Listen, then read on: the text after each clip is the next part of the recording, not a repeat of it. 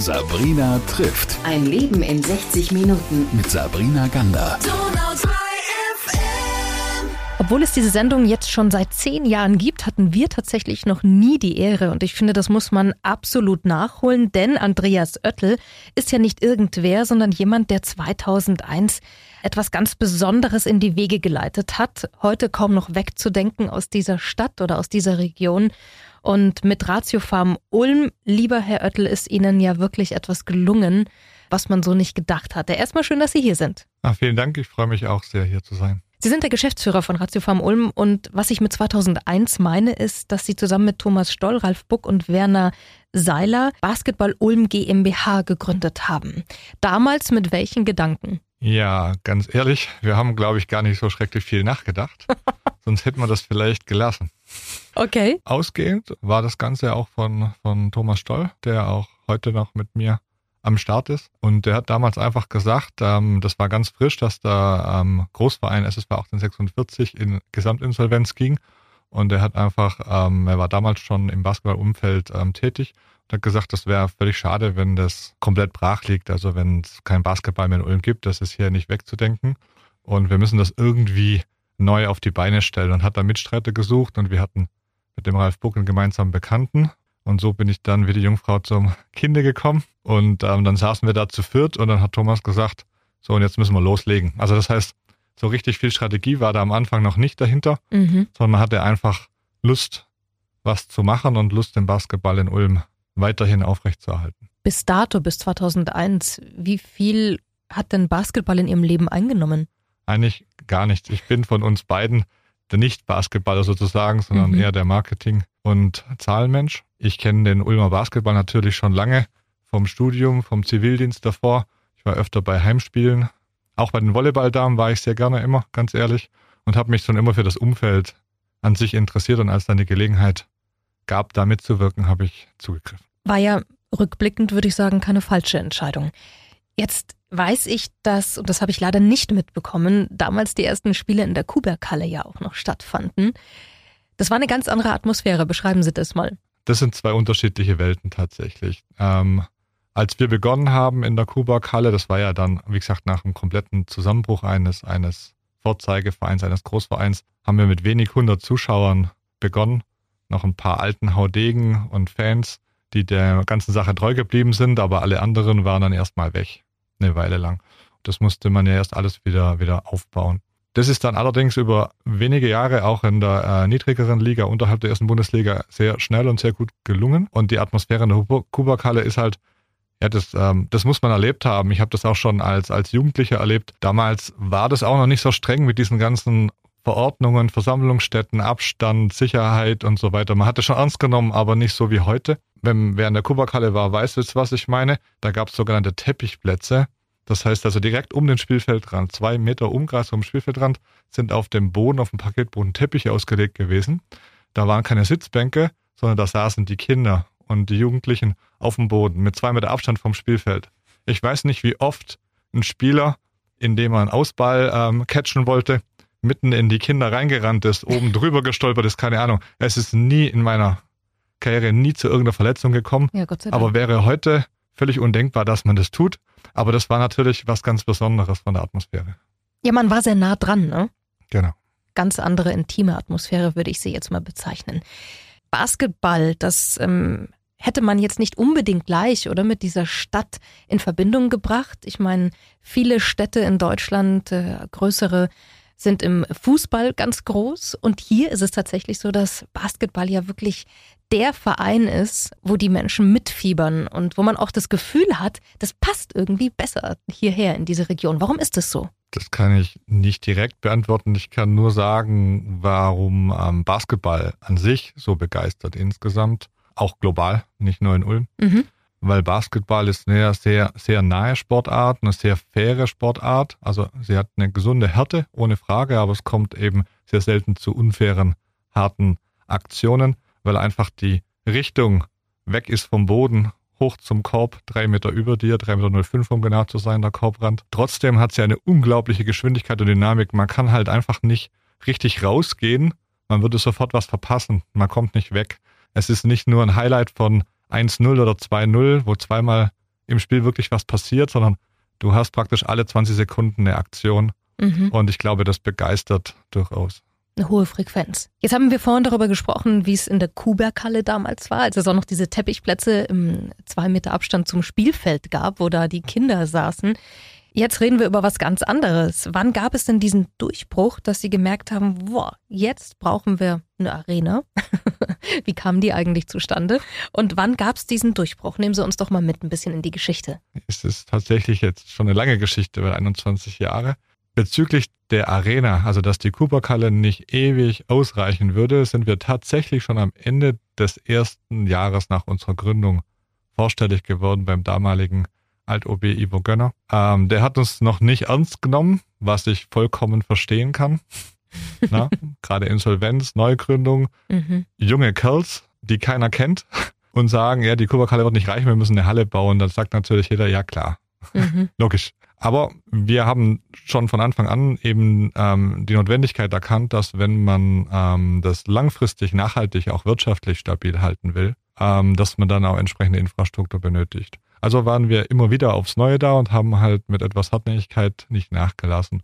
Dann kam fünf Jahre später, 2006, das, das war ein wichtiger Schritt, der Aufstieg in die erste Bundesliga.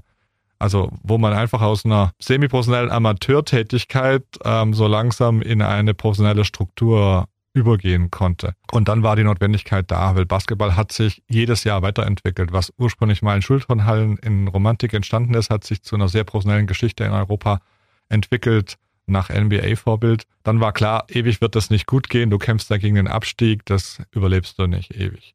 Auch Partner wollten andere Möglichkeiten, werblich, Hospitality, TV-Bild etc. Die Kubakal ist da einfach zu eingeschränkt. Und dann haben wir einfach weitergebohrt und weitergebohrt und weitergebohrt und irgendwann hat dann, haben dann die Stadträte in Ulm und Neu-Ulm, ähm, sag ich mal, auch gesehen, dass da eine Nachhaltigkeit da ist, die nicht morgen wieder verschwindet, denn sowas brauchst du ja. Wenn du so, so ein Projekt machst, wenn du so viel Geld in die Hand nimmst als, als, als Kommune, dann musst du ja irgendeine Sicherheit haben, dass die Jungs nicht morgen verschwinden oder Mist bauen, ne? Ähm, sondern die muss ja 20, 30 Jahre bespielt werden. Und das war, glaube ich, so wichtig, dass man da Vertrauen gewinnen musste erstmal. Mhm. Man braucht ein bisschen Geduld manchmal im Leben. Man kriegt nicht immer alles gleich. und das war dann eben 2009 der Fall, als diese bahnbrechende Entscheidung von beiden äh, Stadträten zusammen äh, mit den Oberbürgermeistern damals Gönner und Nürnberg ähm, getroffen wurde. Und es war natürlich ein Quantensprung. Es hat dann noch zwei Jahre gedauert, bis sie dann stand, klar. Aber das war natürlich dann ein Schritt, wo man ganz anders planen konnte, ganz anders mit, mit Partnern sprechen konnte, eine andere Perspektive hatte.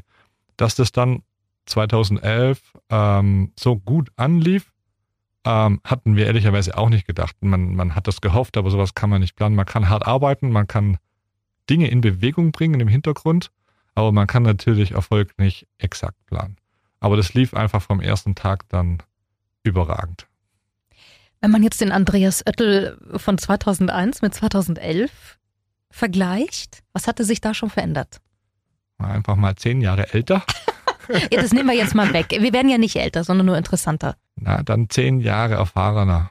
Okay. Ähm, als wir gegründet haben, war ich 27. Das mhm. ist schon sehr jung für einen Vorstand eines potenziellen Bundesligisten. Und mit der ganzen Geschichte dahinter, so eine Insolvenz hinterlässt natürlich ja auch verbrannte Erde. Mhm. Ähm, klar, ähm, da muss man sich erstmal etablieren. Und zehn Jahre später war das dann schon etwas fortentwickelt. Also insgesamt unsere ganze Organisation, auch die, die gesamte Struktur. Wann haben Sie denn persönlich gemerkt, wow, jetzt spielen wir eigentlich bei den ganz Großen mit? Das ähm, ist heute noch nicht so. Kommt noch nicht an. ähm, ich will das gar nicht so richtig. Okay. Ähm, ich bevorzuge tatsächlich ein bisschen ähm, diese Underdog-Rolle. Mhm. Natürlich sind wir jetzt etabliert in der Bundesliga. Wir sind auch durchaus in den letzten Jahren immer wieder als Vorzeigeprojekt genannt worden, haben das Glück gehabt, ein paar Sachen richtig zu machen, wie sich im Nachgang herausgestellt hat. Haben jetzt mit dem Orange Campus auch ein sehr innovatives Projekt vorangetrieben. Ähm, das kommt natürlich schon an in Deutschland, in Europa, im Basketball. Ähm, trotzdem ähm, lasse ich die Rolle dieser großen lieber dem FC Bayern München, Alba Berlin, Barcelona, Moskau, keine Ahnung wem. Das ist eine andere Geschichte, ist ein anderes Budget vor allem, was diese Großstadtclubs haben. Da kommen wir nicht dran. wir müssen ähm, das mit anderen Mitteln ähm, ähm, schaffen, diese Lücke zu schließen. Und da bin ich gerne lieber ein, eins dahinter, das ist okay. Verstehe ich, absolut. Außerdem ist Bescheidenheit, finde ich, immer sehr charmant. Das bleibt ja auch dann. Jetzt haben wir schon darüber gesprochen, wie es war, als Sie 2001 das Ganze gegründet haben mit Ihren drei Kollegen. Als 27-jähriger Idealist hätte ich jetzt mal gesagt, Sportidealist. 2011 gab es dann den Umzug in die Ratiofarm Arena, also auch ein ziemlich großer Meilenstein. So, und dann kam 2020. Wie haben Sie denn diese zwei Jahre Pandemie, wo auch wirklich sehr vieles ja nicht mehr ging, wo ähm, alles eingeschränkt wurde, wie haben Sie das denn überlebt? Sie haben ja vorhin gesagt, Sie sind ja der Zahlenmensch bei sich. Ja, ich bin der Zahlenmensch und ich kalkuliere gerne. Ich kalkuliere auch gerne im Voraus. Und das war tatsächlich, es ist nie leicht Sport zu kalkulieren, mhm. aber es war tatsächlich das erste Mal in der Geschichte, dass ich nicht mehr kalkulieren konnte. Wenn ich real kalkuliert hätte mit vorsichtigen Annahmen, auf Deutsch keine Zuschauer mehr, kein mhm. Spielbetrieb mehr, auf unbestimmte Zeit, dann hätte ich ja eigentlich sofort schließen müssen. Das ist ja nicht denkbar. Reiß ja nicht ähm, zu dem Zeitpunkt 19 Jahre Geschichte ein, mhm. wegen was auch immer. Ähm, an der Stelle ähm, war es dann, wie gesagt, eben sehr spannend, weil man mich immer gefragt hat, ja, wie kalkulieren Sie denn, wie ist das Budget nächstes Jahr? Und, und, und jetzt kommt etwas, ähm, was man über die Jahre entwickeln muss, das ist ein Stück weit ein Bauchgefühl, wie Dinge sich möglicherweise entwickeln, Szenarien. Und ganz enorm wichtig war natürlich der Rückhalt, den wir zu dem Zeitpunkt dann uns, würde ich schon sagen, erarbeitet haben über die vielen Jahre. Ich glaube, wenn wir ein junger Verein gewesen wären, wäre es noch viel schwieriger geworden. Wir haben einfach einen extrem großen Rückhalt von der Sponsorenseite erfahren, die nicht gleich kamen und sagen, ja, wenn kein Spielbetrieb, dann will ich anteilig Geld zurück. Das gab es vereinzelt natürlich, aber untergeordnet Fans, die auch Hilfe angeboten haben, etc. pp. Und dann kann man erstmal durch den Anfang, durch diese erste Welle, denn da war ja kein Spielbetrieb mehr, sondern das wurde ja dann im März ähm, 2020 wurde der Spielbetrieb ja eingestellt und wir haben dann gekämpft, dass wir zumindest spielen dürfen, auch ohne Zuschauer. Mhm. Das ist dann gelungen mit so einem genannten Finalturnier, mit einem Playoff-Turnier, das wir auch sehr erfolgreich, überraschend erfolgreich bestritten haben. Das war erstmal so das erste Überleben der Kampf. Und viele dachten ja, danach ist es dann ja schon wieder Geschichte. Wir müssen nur den Teil überleben. Dass es dann zwei Jahre weitergeht, hat, glaube ich, noch keiner so richtig auf dem Radar gehabt. Gott sei Dank, oder? Ja, Gott sei Dank. Manchmal ist es gut, wenn man nicht weiß, wie lange das Richtig, dauert. Richtig, ja. Manchmal muss man einfach weitermachen. Und ja, das ist tatsächlich absolut. das Prinzip. Dann hat man eher von, von Monat zu Monat gedacht, wie mhm. von Jahr zu Jahr. Und geschaut, dass man eben schaut, dass man ähm, ja, Kontakt hält, viel außenrum macht, was in der Halle nicht mehr geht, musste man irgendwie außerhalb machen, musste man digital machen. Wir waren schon immer sehr digital, das war ein Segen mhm. weil wir da gut aufgestellt waren, auch mit eigenen Redaktionsteam etc., dass wir sehr viele Geschichten außerhalb erzählen können, Livestreams selber organisiert haben. Also einfach versucht, relevant zu bleiben, den Kontakt zu den Leuten zu halten. Denn das ist das, was im Sport dann verloren geht. Ne? Wenn die Nähe verloren geht, dann ja, geht absolut. die Emotion verloren und dann ist auch die Gefahr, dass man sich anders orientiert. Mussten Sie auch mit den Spielern psychologisch anders in diesen zwei Jahren umgehen? Ja, also das ist generell mit allen, auch mit Mitarbeitern, das ist natürlich mhm. schon ein Effekt. Menschen sind da nicht gleichgestrickt. Also das persönliche Risikoprofil, hat man gelernt, ist sehr dehnbar, ist unterschiedlich. Schön gesagt. Und, ja, und man wird natürlich auch von außen, weil man ja auch kein Wissen hatte, logischerweise über Details, was wirklich passiert, kommen Ängste auf. Und manche reagieren da ähm, ähm, ähm, die Leute reagieren völlig unterschiedlich drauf. Das ist, für mich persönlich übrigens das Bemerkenswerteste in der Phase überhaupt. Wie Menschen unter Druck und unter Angst reagieren, wo man dann, glaube ich, erst wirklich sieht, wie man wirklich tickt, weil wenn alles gut läuft, also in so einer, mhm. man sagt im Aktienmarkt, in dem Bullrun, mhm. da ist die Stimmung immer gut. Ja, ja. Und hier hat man, glaube ich, über die Zeit schon gemerkt, ähm, wie man, wie gesagt, wirklich reagiert, wenn es hart auf hart kommt und wer, wer, wer steht und wer fällt. Ging richtig auf den Kern, ne? Und um auf die Frage zurückzukommen, ähm, ja, natürlich, die Spieler waren auch unterschiedlich. Manche sagen, ich kann eh nicht beeinflussen, was passiert, ich will Basketball spielen. Und so, so denke ich auch, ehrlicherweise. Ich will weiter spielen, fertig. Und das ist berechtigt. Auf der anderen Seite sagen auch manche, ja, aber ich will nicht meine Zukunft riskieren. Ne? Auch Long-Covid war natürlich da. Da war jetzt weniger das Sterberisiko bei einem gesunden jungen Sportler, sondern eher wahrscheinlich die Angst, na, was passiert mit meiner Lunge, Wie gefährlich ist das? Ist meine Karriere dann zu Ende? Und mit all dem musste man praktisch permanent umgehen. Permanentes äh, Krisenmanagement, ähm, was geht, was geht nicht. Ja. Klingt nach ganz schön anstrengenden Jahren. Ja, lustig ist anders. Ja, denke ich mir. Die sind aber vorbei. Jetzt blicken wir nämlich in die Zukunft und da gibt es ja ganz große Pläne und Wünsche. Lassen Sie uns mal in die Zukunft blicken. Ich weiß, es geht ja jetzt darum, dass man vielleicht auch mal woanders spielt. Nehmen Sie uns doch mal mit. Was sind denn Ihre Wünsche? Was ist denn der aktuelle Stand? Über was dürfen wir denn sprechen? Das Wichtigste ist, dass wir spielen. Darum geht's.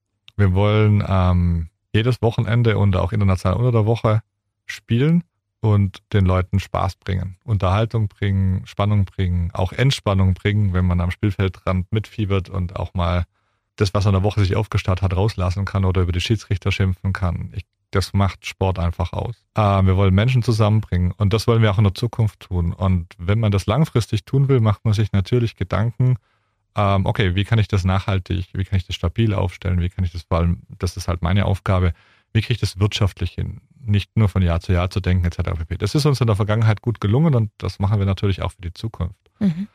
Ähm, und ähm, nach dem Bau des Orange Campus, des Leistungszentrums, was ein großer Traum von uns ist, der jetzt gelungen ist und auch pandemie-proofed ist und immer noch steht und funktioniert, ähm, überlegst du dir natürlich, was sind, was kann der nächste Step sein? Also bleibst du stehen als Unternehmer überlegst du immer, bleibst du stehen oder gehst du weiter? Und ich denke immer, wenn du dich entscheidest, stehen zu bleiben, ist das völlig in Ordnung. Aber du fängst dann an zu verwalten und verwalten ist ähm, häufig der Anfang vom Rückgang. Zumindest ist das in den Unternehmen so.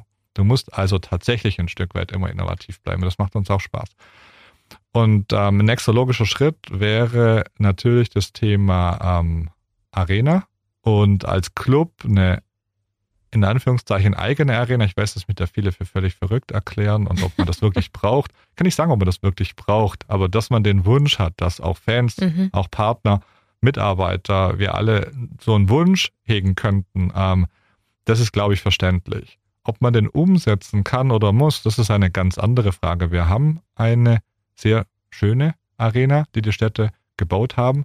Die wird allerdings nicht jünger. Also ich denke jetzt sehr langfristig, ich denke nicht übermorgen, sondern mhm. was ist in 10, was ist in 15 Jahren? Die muss irgendwann auch modernisiert werden. Ähm, noch nicht, aber das kommt irgendwann. Und, und du überlegst natürlich, wie kannst du dich wirtschaftlich unabhängig langfristig aufstellen.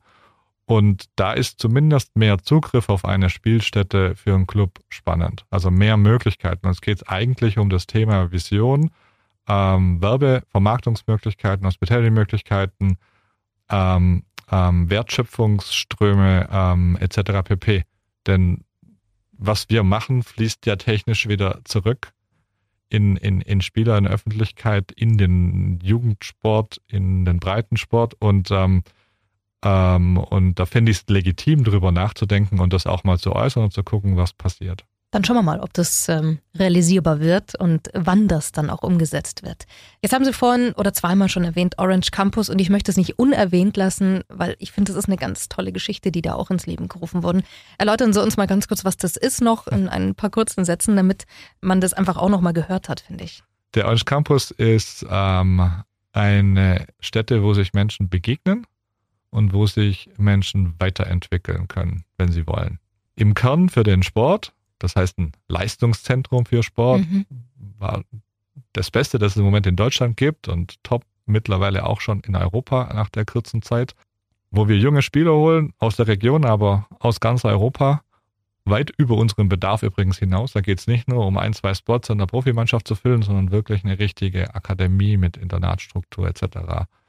Ähm, also vor allem für den Sport, ne? Genau, für den Sport, wo mhm. wir Spieler sozusagen exportieren. In mhm. unsere eigene Struktur natürlich, aber auch in externe Strukturen, Abgänge in die NBA, in die Euroleague.